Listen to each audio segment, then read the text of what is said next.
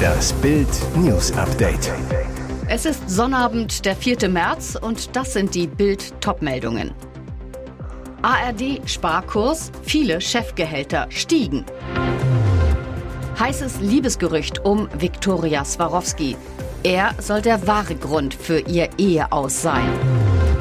Niemand glaubt seine Kreml-Propaganda. Publikum lacht Lügen Lavrov aus. ARD Sparkurs? Viele Chefgehälter stiegen. Im Streit um die Besoldung der ARD-Chefs fordert die CDU jetzt einen Gehaltsdeckel.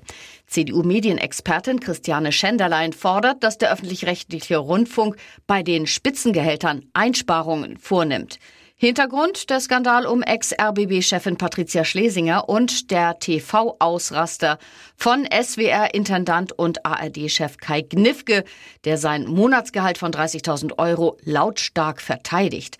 Tatsächlich attestierte die zuständige Gebührenkommission KEF den öffentlich-rechtlichen schon 2019 ein überproportionales Vergütungsniveau. Ein KEF-Bericht forderte deutliche Anstrengungen zur Senkung der Luxusgehälter. Doch seitdem haben WDR, SWR und HR ihren Intendanten sogar eine Gehaltserhöhung spendiert.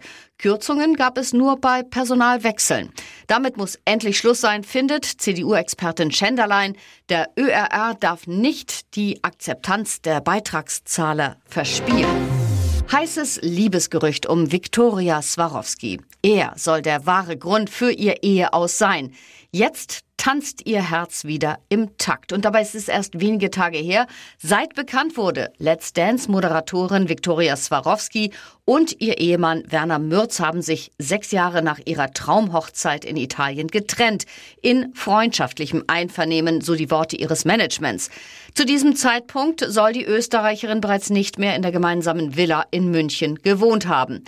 Alles ging so schnell wie ein Cha-Cha-Cha. Bild hat erfahren, Viktoria Swarovski soll einen neuen Mann in ihr Herz geschlossen haben. Wer er ist? Red Bull-Erbe Mark Mateschitz, der einzige Sohn des im Oktober verstorbenen Red Bull-Genies Dietrich Mateschitz.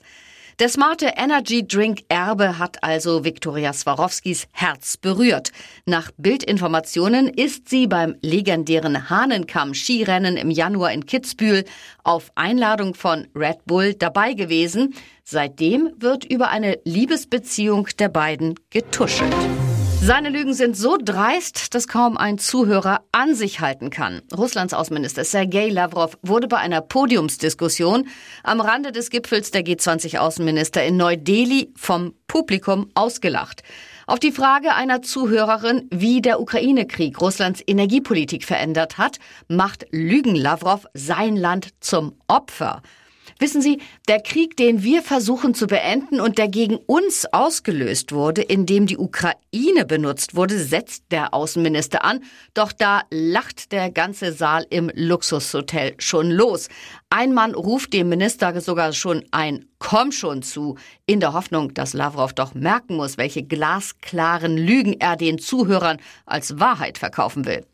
Sergei Lavrovs Kollegen aus den G20-Staaten war nicht zum Lachen zumute, als sie ihn in Indien wegen des Ukraine-Kriegs kritisierten.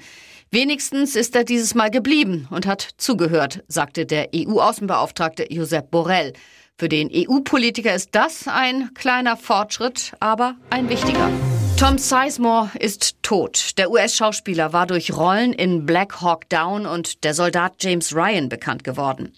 Der 61-Jährige sei am Freitag in einem kalifornischen Krankenhaus gestorben, teilte sein Sprecher Charles Lago nach übereinstimmenden US-Medienberichten mit. Der Schauspieler war Mitte Februar nach einem Schlaganfall und Hirnaneurysma ins Krankenhaus gekommen. Am Montag teilte der Sprecher mit, dass die Ärzte für den im Koma liegenden Patienten keine Chancen mehr auf Besserung sehen. Sie hätten der Familie empfohlen, lebenserhaltende Geräte, an die der 61-Jährige angeschlossen war, abzustellen. Sizemore spielte in Steven Spielbergs preisgekröntem Kriegsdrama Der Soldat James Ryan an der Seite von Tom Hanks und Matt Damon mit. Weitere Rollen hatte er unter anderem in Black Hawk Down, Pearl Harbor, True Romance, Red Planet, Natural Born Killers oder The Secret Man. Wenn er knallhart zuhaut, sehen seine Gegner schwarz. Heute boxt Agit Kabayel in seiner Heimatstadt Bochum gegen Agron Smakici aus Kroatien um einen ganz besonderen Titel. Für unsere Schwergewichtshoffnung geht es um die Europameisterschaft. Den EM-Gürtel trugen schon Boxlegenden wie die Klitschko-Brüder Wladimir und Vitali oder Max Schmeling. Bild überträgt den Kabayel-Kampf live und exklusiv. Die Übertragung startet um 20 Uhr. Der Hauptkampf soll gegen 22 Uhr steigen. Kabayel sagt, die Vorbereitung lief optimal. Meine Kraft- und Schlagwerte sind top. Wenn ich einen Volltreffer lande, schlagen mehr als 720 Kilogramm auf meinen Gegner ein. Und jetzt weitere wichtige Meldungen des Tages vom Bild Newsdesk.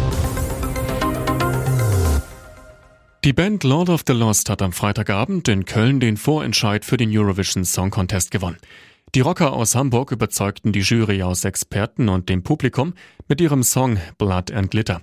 Sie treten am 13. Mai in Liverpool in England mit der düsteren Nummer für Deutschland an.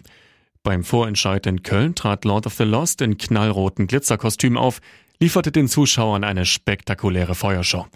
Bei der Jury sprang der Funke aber zunächst nicht über.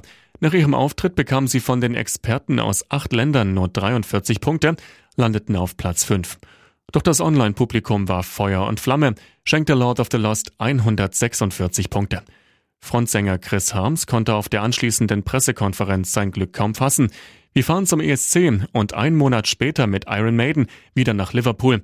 Wir sind vollkommen geflasht. Das Nachsehen beim Vorentscheid hatte Ike Hüftgold, der Schlagerstar galt lange als Favorit, landete am Ende aber mit 111 Punkten nur auf dem zweiten Platz.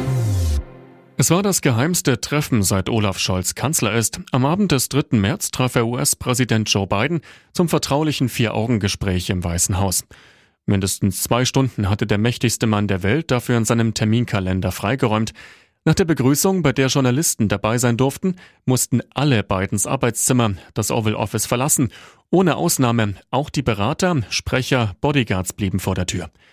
Öffentlich unterstrichen US-Präsident Biden und Kanzler Scholz die gemeinsame Unterstützung für die Ukraine. Die Botschaft der Regierungschefs, wir arbeiten im Gleichschritt zusammen, um der Ukraine höchst wichtige Sicherheitsunterstützung zu liefern, sagte Biden an der Seite von Scholz. Der Kanzler betonte, die transatlantische Partnerschaft sei wirklich in einem sehr guten Zustand. Mehr drang von dem Treffen nicht nach draußen. Biden und Scholz haben darüber gesprochen, die Ukraine humanitär, wirtschaftlich und politisch zu unterstützen, teilte das Weiße Haus in einer knappen Erklärung mit. Allerdings, nach dem Besuch im Weißen Haus gab Bundeskanzler Scholz dem US-Sender CNN noch ein Interview.